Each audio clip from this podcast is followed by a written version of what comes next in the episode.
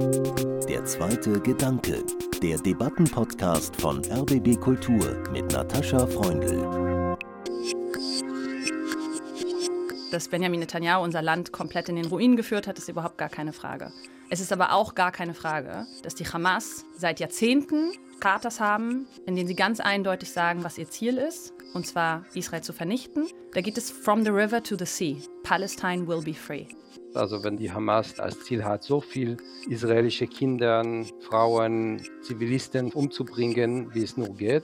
Das israelische Militär soll immer als Ziel haben, so wenig palästinensische Zivilisten zu treffen wie möglich. Israel liegt an der Kreuzung zwischen Katastrophe und Picknick, das sagte mir der israelische Schriftsteller Joram Kanyuk vor vielen Jahren im Interview.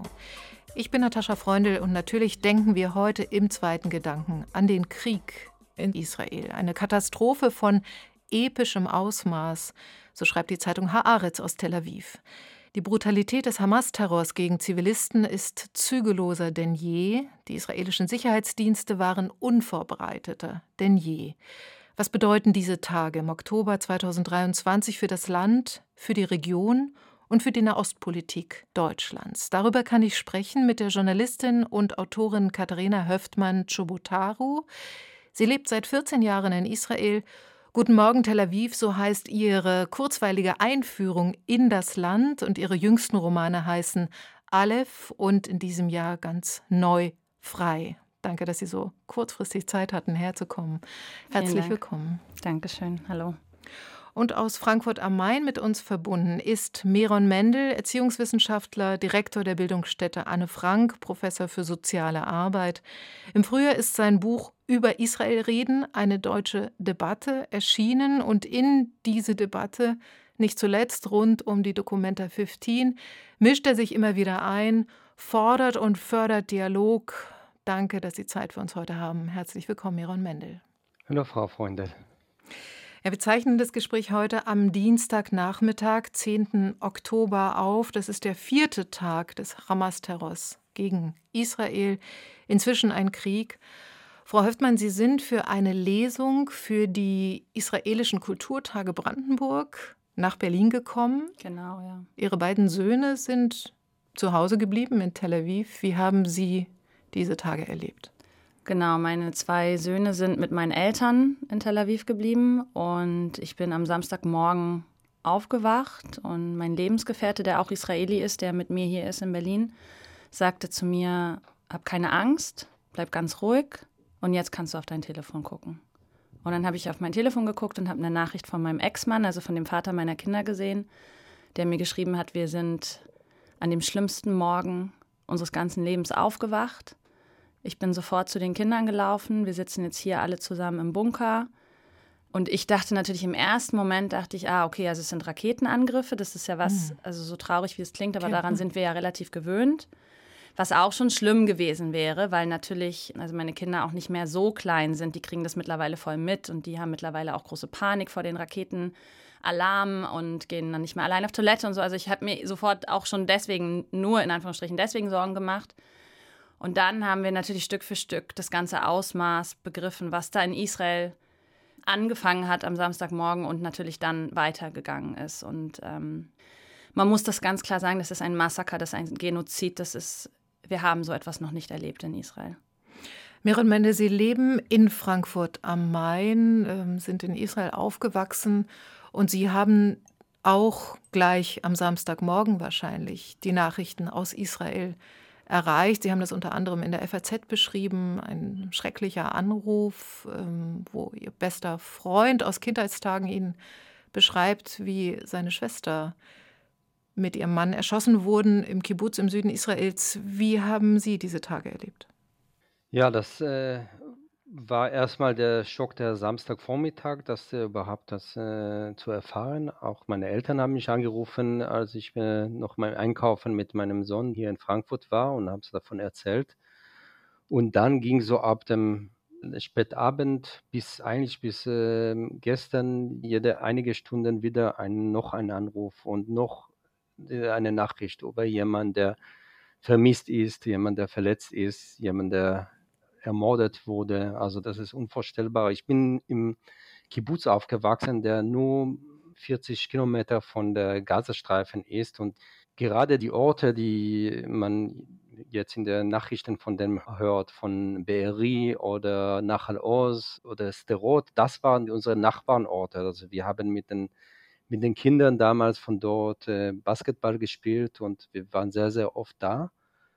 Das bedeutet, dass ich auch äh, sehr viele von den Menschen, die dort leben, auch sehr gut kenne. Und das schmerzt, weil das sind nicht nur Zahlen, das sind nicht nur Bilder in den Nachrichten, das sind Kindheitserinnerungen, das sind Menschen, die ich sehr gut kenne, das sind äh, Familien, die zerstört würden und das hört nicht auf. Frau Höftmann, Sie sind 1984 in Rostock geboren, ähm, nach Israel gegangen für die Liebe, für die Familie, auch für die Arbeit. Sie schreiben auch aus Israel. Fühlt man sich in so einem Moment, wenn man dann zu einer Lesereise in Brandenburg ist, in Berlin, fühlt man sich da an einem falschen Platz?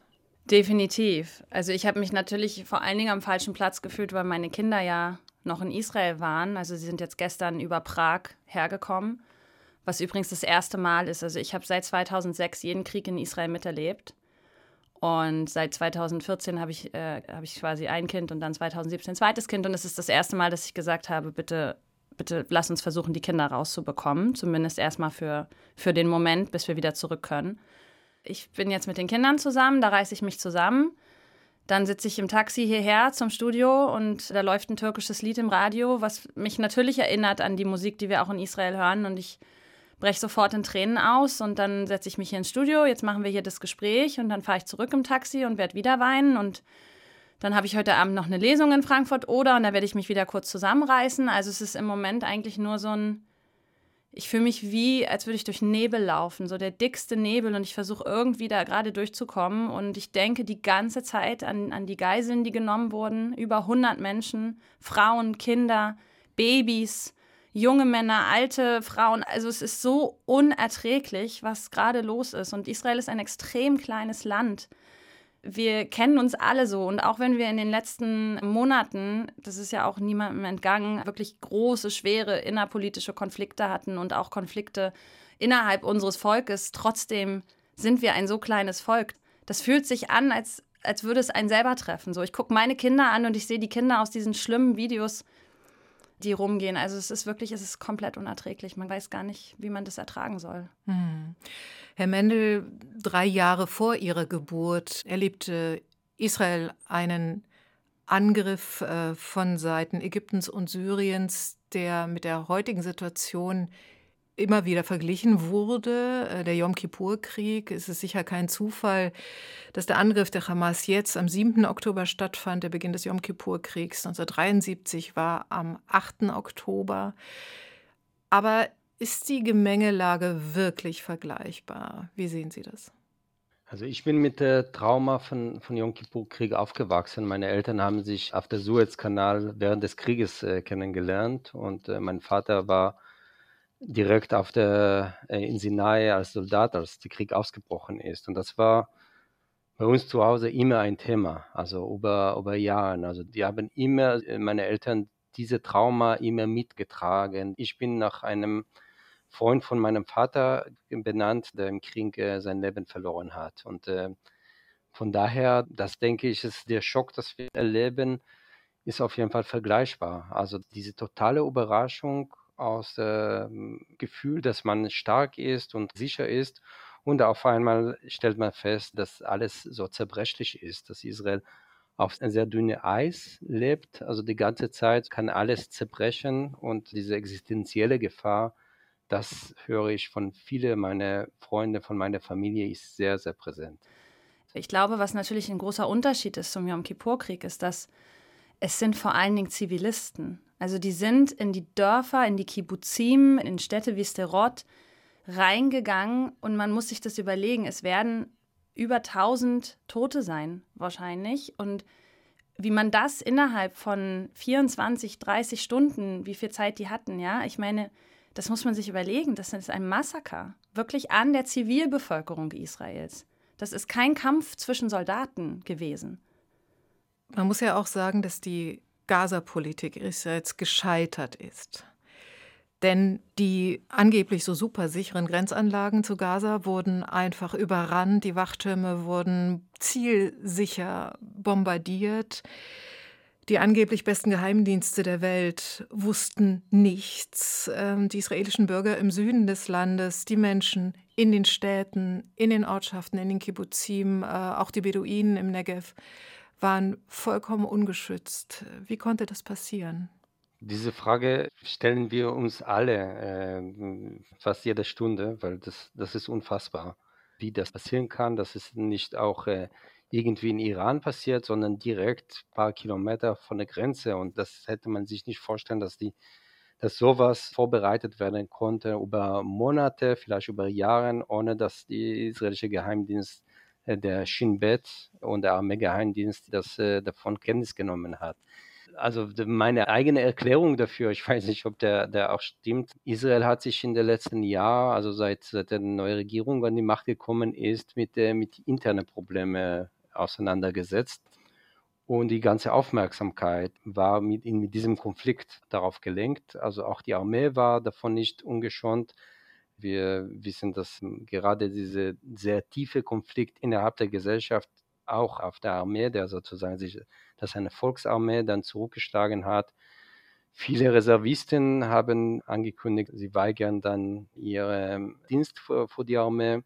Wir wissen, dass in die Einheiten waren auch äh, gespaltet. Das ging auch bis in die Aufklärungsdienste und so weiter und so fort. Und es kann sein, aber das, wie gesagt, ist nur eine Spekulation, dass gerade diese, diese Ablenkung, diese tiefe Riss auch auf die Fähigkeiten der Armee sowohl in der Aufklärung als auch in der Kampfeinheiten, wie wir das in den letzten vier Tagen gesehen haben, durchgeschlagen hat. Also offenbar stimmt was in der Kommunikation nicht mehr zwischen Armee, Geheimdiensten und Regierung. Also das definitiv, das würde ich auch ähm, absolut so unterstreichen. Wie Herr Mendel gesagt hat, das fragen wir uns alle.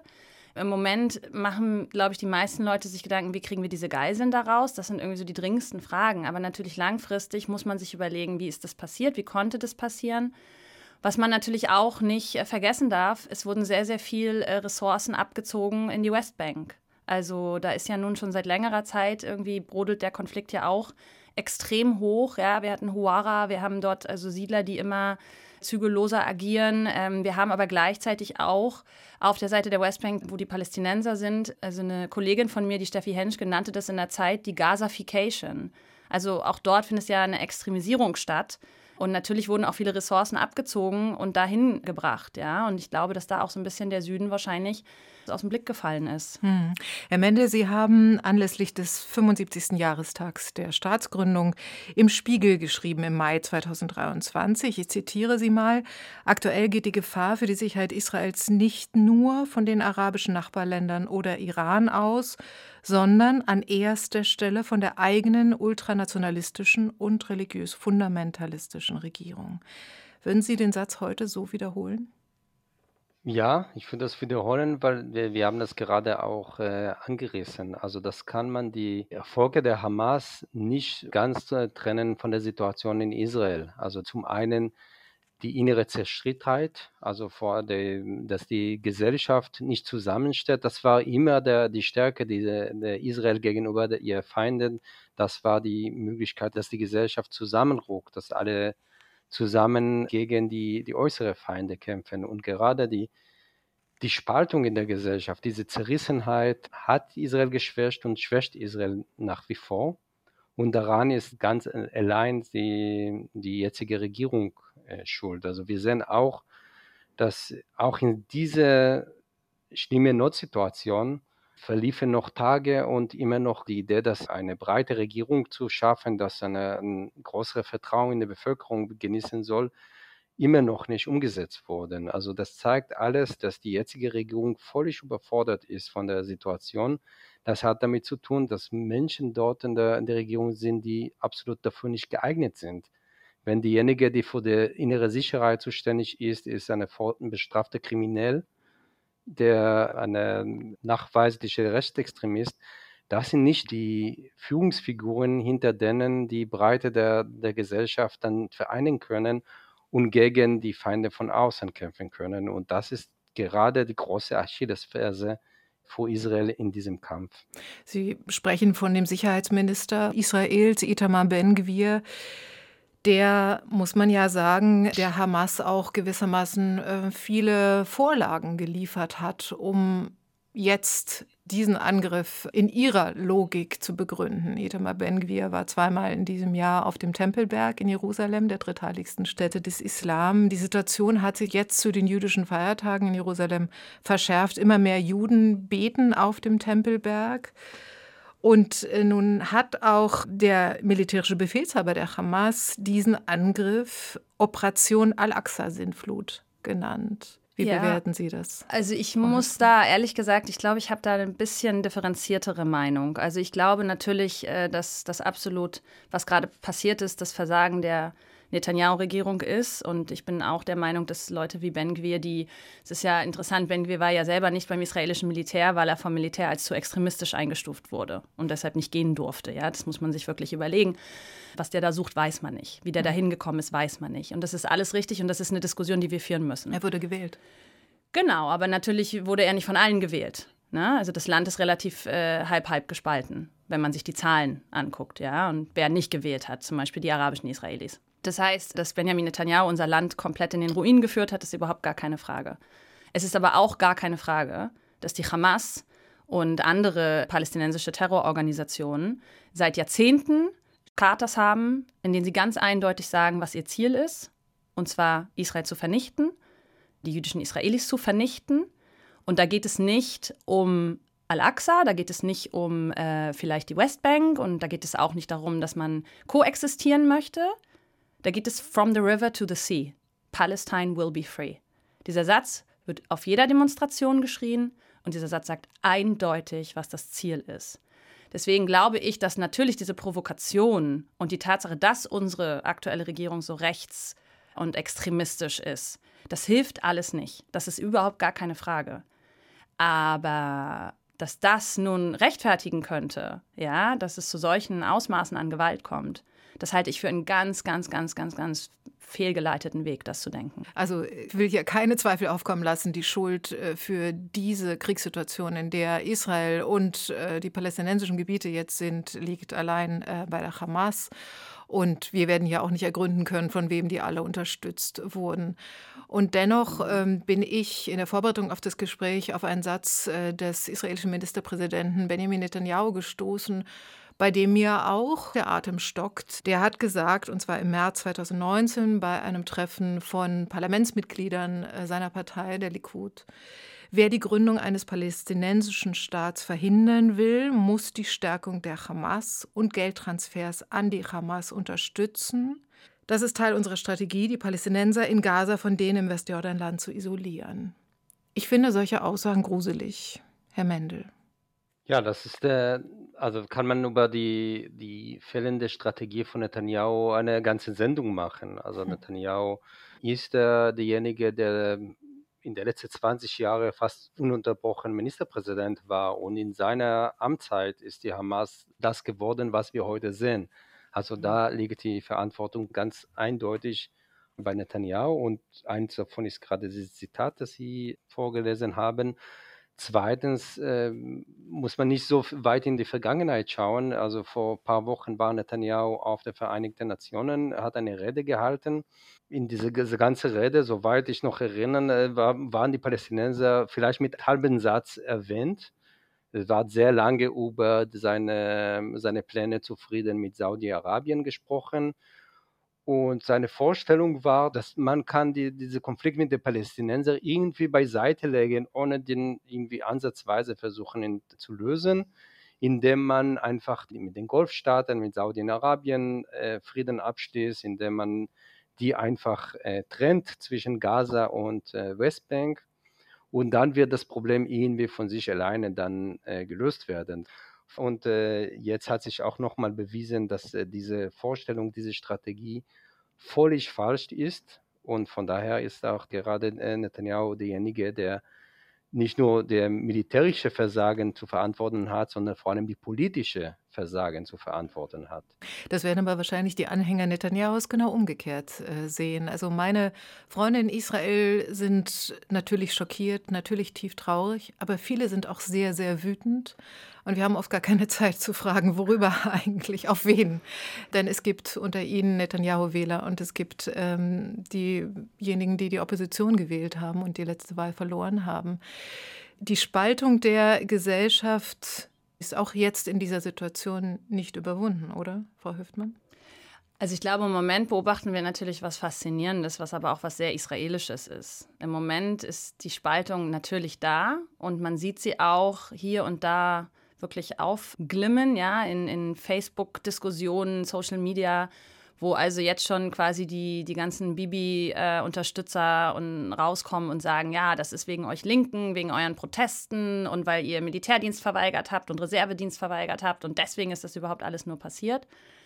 Gleichzeitig ist, glaube ich, Israel im Moment bei allem Schrecklichen und bei allem irgendwie, dass die Leute jeden Morgen mit Klößen im Hals aufwachen und unsere Herzen in tausend Stücke zerbrochen sind. Trotzdem, glaube ich, haben wir das erste Mal wieder das Gefühl, wir sind irgendwie eine Einheit. Und meine Freunde in, in Israel sind im Moment alle irgendwie im Freiwilligendienst, alle kochen, äh, packen Pakete für die Soldaten an der Front, egal wo sie sind, die, die im Süden sind denen wird versucht zu helfen. Es werden Wohnungen freigemacht, damit die nach Tel Aviv zum Beispiel kommen können, weiter in den Norden kommen können. Also es ist das erste Mal seit langem, dass man ein bisschen zumindest sich daran erinnert, dass wir irgendwie ein Volk sind und dass es nicht nur darum geht, wen hast du gewählt, wo stehst du. Aber es gab ja auch ein großes Phänomen der Einigkeit im Protest äh, für die Demokratie, für die Bewahrung der israelischen Demokratie, gegen die sogenannte Justizreform beispielsweise der Netanyahu-Regierung. Herr Mendel, wie nehmen Sie das jetzt wahr? Bedeutet das die Situation jetzt, der Krieg, das Ende dieser Protestbewegung? Ich denke, dass die Protestbewegung äh, pausiert erstmal. Mhm. Aber wenn wir schauen, die, die erste große breite Protestbewegung in Israel war tatsächlich 1974 nach dem Yom Kippur-Krieg. Also das war eine sehr breite Protestbewegung, angefangen von der Soldaten, die aus der Front zurückkamen und die auch dann weitere breite Teile der Bevölkerung mitgenommen hat und die dazu geführt hat, dass der damalige Verteidigungsminister Dayan und die Premierministerin Golda Meir zurücktreten mussten.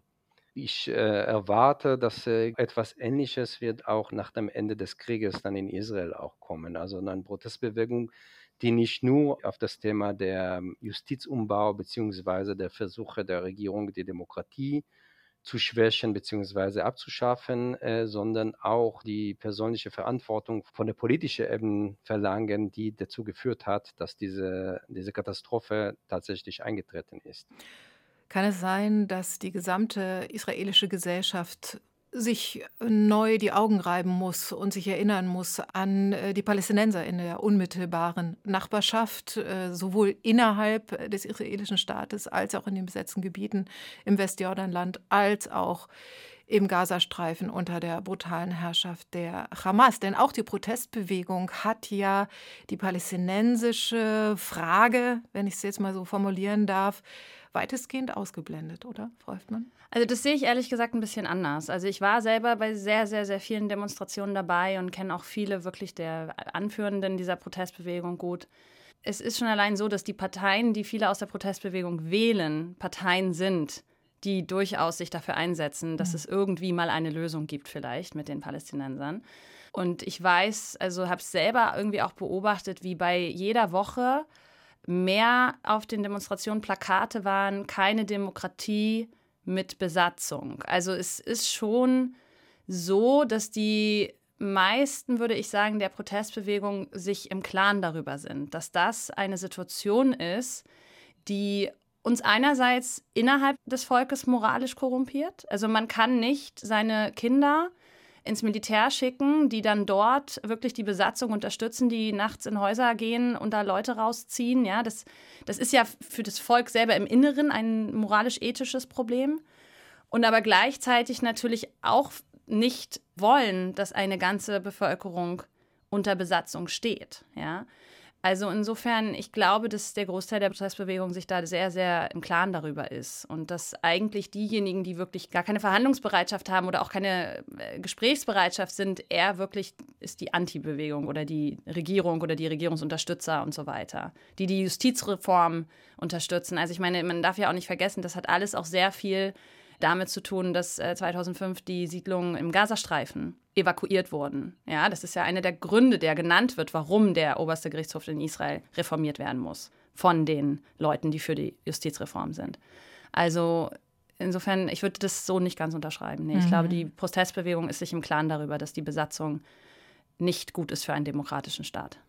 Mich würde interessieren, Herr Mendel, wie reagiert denn jetzt die palästinensisch-israelische Bevölkerung, also diejenigen, die palästinensische Wurzeln haben, israelische Staatsbürger sind, auf die Situation? Also wir haben bisher sehr unterschiedliche Reaktionen gehört. Also es gibt natürlich innerhalb der palästinensischen Bevölkerung, wenn man so will, oder die nicht-jüdische Bevölkerung in Israel sehr unterschiedliche Gruppen fängt an mit den Drusen, die hm. äh, loyal zum Staat Israel sind und auch äh, einige von denjenigen, die umgekommen sind, sind äh, Soldaten, die aus der drusischen Minderheit kommen. Es gibt äh, dort in der Gegend äh, Beduinen, die auch zum Teil auch Opfer von Raketenangriffen wurden und äh, ungeschützt waren für diese Angriffe. Und man hört aber auch ähm, auf der ganz andere Extreme dann diejenigen, die sich insgeheim oder nicht so sehr insgeheim auch freuen über die Erfolge der Hamas. Also das gibt es alles.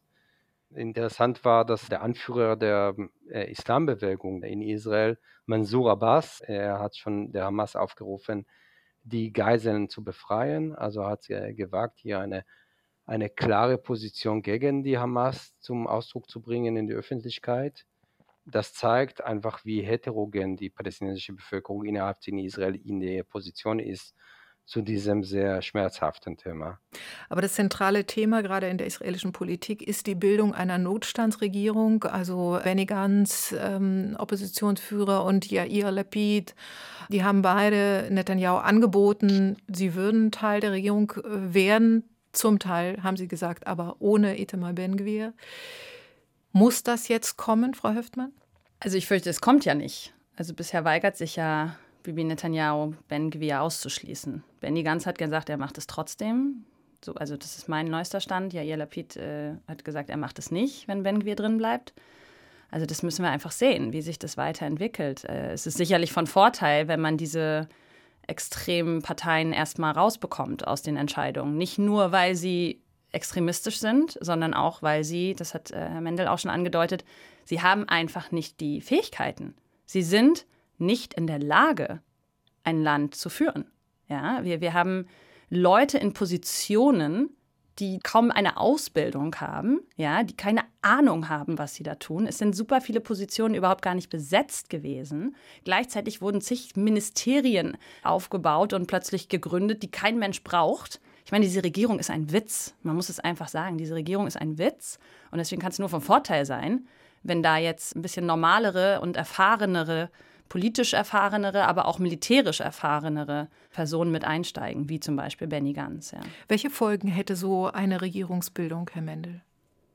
Es hängt davon aus, wie, wirklich, wie diese Regierung aussieht. Ob es tatsächlich im Kabinett dann Leute wie Benvir und Smotrich, der Smotrich ist der Anführer auch der Partei der religiöse Zionismus, der Siedlerbewegung, der hat in den äh, letzten Monaten beispielsweise vor der Auslöschung der palästinensischen Dorf Hawara aufgerufen, also eine extremistische Person. Und ob diese extremistischen Kräfte auch in, in einer Beteiligung von gemäßigten Kräften wie, wie der, der Partei von Benny Gantz immer noch so dominant bleiben. Also wenn, wenn es tatsächlich so ist, weil die politische Zukunft von Netanyahu immerhin von diesen Extremisten, von diesen Rechtsextremisten abhängig ist, dann sehe ich auch keine Hoffnung, dass diese große Schiff, dass die israelische Politik dann in eine andere Richtung dann lenkt.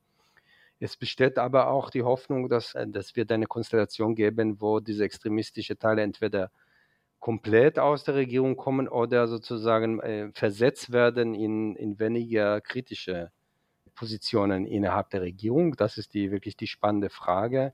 Ja, und je nachdem, wie ist die Zusammensetzung der breite angekündigte Regierung, so wird auch die weitere politische Entwicklung dann sehen. Und da muss man aber auch nochmal wirklich sagen an dieser Stelle, also wir können Benjamin Netanyahu nicht mehr vertrauen. Und das schon seit langem nicht, weil alle Entscheidungen, die er trifft, trifft er ausschließlich mit dem Ziel im Hinterkopf, nicht ins Gefängnis zu wandern, nicht selber verurteilt zu werden. Das heißt, jede, auch eine, auch eine Notstandsregierung, wenn sie unter der Führung von Benjamin Netanyahu stattfindet, dann können wir vielleicht hoffen, da sind ein paar Kräfte, die das ein bisschen ausgleichen.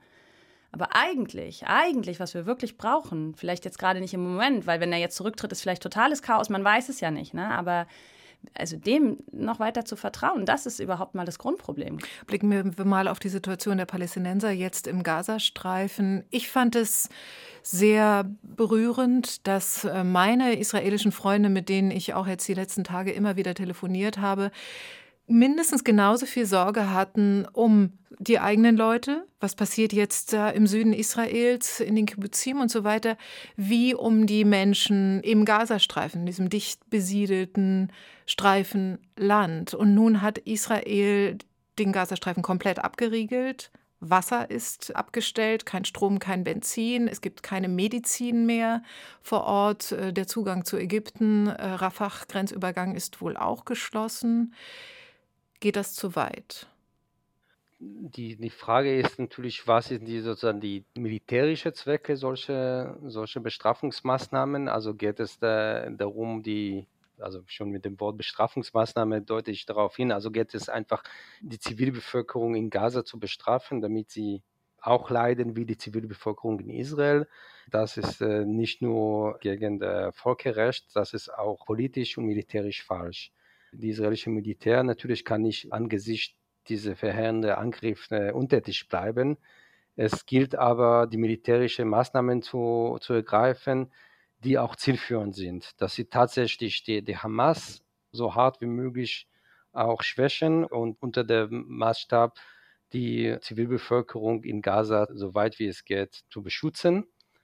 Das ist auch der Unterschied zwischen Israel und der Hamas. Also wenn die Hamas als Ziel hat, so viel israelische Kinder, Frauen, Zivilisten umzubringen, wie es nur geht.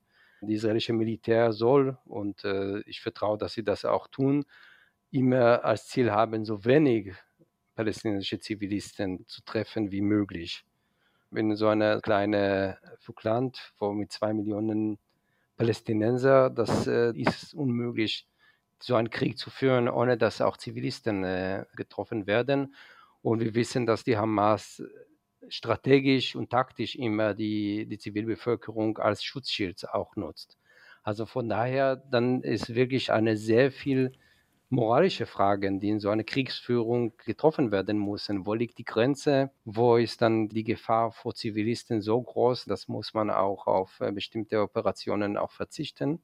Und vor allem, das geht nicht darum, Rache zu nehmen, sondern es geht vielmehr darum, die Hamas zu treffen, weil die Hamas die Gefahr nicht nur für Israel darstellt, sondern auch für die Palästinenser. Also es geht auch darum, die Palästinenser von der Hamas zu befreien. Israel befindet sich ja auch insofern jetzt in einer ganz besonderen Kriegssituation, weil noch nie so viele Geiseln im Gazastreifen waren. 100 bis 150 junge Menschen, viele von denen, die noch äh, in der Nacht auf Samstag gefeiert haben auf der Rave-Party. Ungefähr sechs, sieben Kilometer entfernt von der Grenze zum Gazastreifen. Das ist ja auch eine besonders diffizile Situation, oder Frau Höftmann?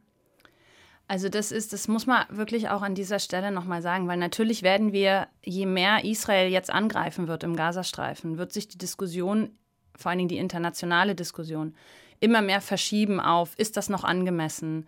Dürfen die das? Israel wird kritisiert werden dafür, ja? Die, diese Diskussion kommt erst noch, die sind liegt vor da. uns und sie sind schon da. Ich möchte an dieser Stelle noch einmal sagen, es sind mindestens 1000 Menschen wirklich auf die übelste Art massakriert worden. Es sind höchstwahrscheinlich sehr, sehr viele Frauen vergewaltigt worden. Es gibt Videos, in denen halbnackte, tote Frauen oder halbtote Frauen bespuckt werden. Es gibt Videos, in denen eine junge Frau aus einem Jeep gezogen wird, die lauter Blut in der Hose zwischen den Beinen hat, wo man sich vorstellen kann, wo es herkommt. Es tut mir leid, dass ich das so drastisch sage. Ich weiß, das sind Bilder, die möchte niemand im Kopf haben. Aber wir Israelis haben diese Bilder alle im Kopf gerade. Und wir können uns nicht dagegen wehren. Wir haben Bilder im Kopf von, von Kindern, die entführt wurden. Wir haben Bilder im Kopf von Müttern, die mit ihren Kindern von Hamas-Terroristen entführt werden. Und all diese Menschen sitzen im Gazastreifen jetzt fest. Und all ihre Angehörigen bangen um sie. Und bei allem Respekt wir müssen natürlich darüber reden, ist das verhältnismäßig, wie wir jetzt zurückschlagen, ja? Aber wir dürfen nicht vergessen, da ist ein Genozid passiert. Man kann es nicht anders nennen. Bei äh, ISIS hat sich dann auch keiner gefragt, ist das jetzt angemessen? Genozid, Herr Mendel. Ich greife jetzt mal das Wort auf, weil Frau Höftmann das Wort jetzt zum zweiten Mal gesagt hat. Ähm, würden Sie das auch so einschätzen? Also Genozid ist ein juristischer Begriff und dafür gibt es auch Kriterien, die meine Begriffe und meine Verständnis noch nicht erfüllt sind. Das ist nicht aber eine Aufgabe von von Journalisten oder Aufgabe von Leuten, das zu benennen, sondern es ist eine juristische Aufgabe. Dafür gibt es auch internationale Gerichtshof. Ich finde sozusagen die Frage der Begrifflichkeit aber eine sekundär. Mhm. Also das, wenn man das äh, irgendwie als Genozid begreift oder benennt oder nicht, das wird diese schreckliche Morden und Folter und die Versteppung von Kindern, das wird es nicht äh, besser oder schlechter machen. Das sind einfach die abscheulichsten kriminelle Taten, die in den letzten vier Tagen gemacht wurden, an die Zivilbevölkerung verobbt. Äh, die Erinnerung an IS-Videos oder auch Fotos aus Bucha in Ukraine, die werden wach. Das sieht sehr, sehr ähnlich aus. Ich kann es jeder versteht, dass dann Rachgefühl äh, verspürt. Also das, das geht jeder durch den Kopf und der Wunsch, äh, Rache zu nehmen, ist verständlich. Nichtsdestotrotz, das darf vor einem Staatshandel kein der Leitungsmaxime sein. Rache zu nehmen. Es gibt einen großen Unterschied zwischen dem Begriff der Rache und dem Begriff der Abschreckungskraft. Also Israel muss, das ist die Doktrin der Israel, Israel muss die Abschreckungskraft gegenüber der Feinde haben. Die müssen wissen, dass wenn sie Israel angreifen, dass sie äh, hohe Preis zahlen. Aber das ist keine emotionale Rache, um Rache zu nehmen. Das ist eine Überlebensstrategie von einem Staat, die ziemlich isoliert im Nahost ist, und von eher feindlich gesinnten Nachbarn umzüngelt ist. Das ist der Unterschied und von daher diese, diese schrecklichen Bilder, die alle Israelis in den letzten Tagen gesehen haben, sind empörend, sie machen uns alle fassungslos. Nichtsdestotrotz, wir sollen nicht in diese Logik der Rache dann verfallen. Diese Bilder wurden von Teilen der, ja auch der sozialen Communities gefeiert in manchen Kreisen aber nicht nur in sozialen sogenannten sozialen Netzwerken, sondern auch auf den Straßen, auch in Westeuropa. Auf dem Times Square gab es eine Pro-Hamas-Demonstration. Am Samstag gab es in Berlin-Neukölln Feiern, tanzende Menschen. Es wurde Baklava verteilt. Wie soll beispielsweise die deutsche Regierung damit umgehen? Auch die deutsche Öffentlichkeit, Frau Höftmann? Also ich glaube, das, was Herr Mendel gerade gesagt hat, dieses, es kann jetzt nicht um Rache gehen, ist absolut richtig. Ja, das ist natürlich klar. Ich glaube, das ist auch der Grund, warum Israel sich unterscheidet von seinen Feinden. Aber es ist natürlich gerade in Ländern wie Deutschland dann besonders schmerzhaft, das zu beobachten, dass dann also hier Baklava verteilt wird in Neukölln und dass es Demonstrationen gibt, wo dann wieder gegen Israel gehetzt wird. Und natürlich muss die deutsche Regierung hier einfach eine ganz klare Positionierung haben. Das haben sie bisher ja auch. Also die SPD hat ja auch gleich angekündigt zu überprüfen, welche Zahlungen da genau in den Gazastreifen an die Palästinenser gehen und so weiter. Und das ist sicherlich alles richtig. Was aber auf der Straße passiert, und ich saß zum Beispiel am Samstag, ich habe relativ spontan dann gleich einen Podcast dazu aufgenommen auch und saß am Samstag im Taxi und mein Fahrer mein arabischer Fahrer hat sich also auf Arabisch sehr eindeutig über Israel unterhalten. Also ich spreche ganz gut Hebräisch und da sind manche Worte ähnlich.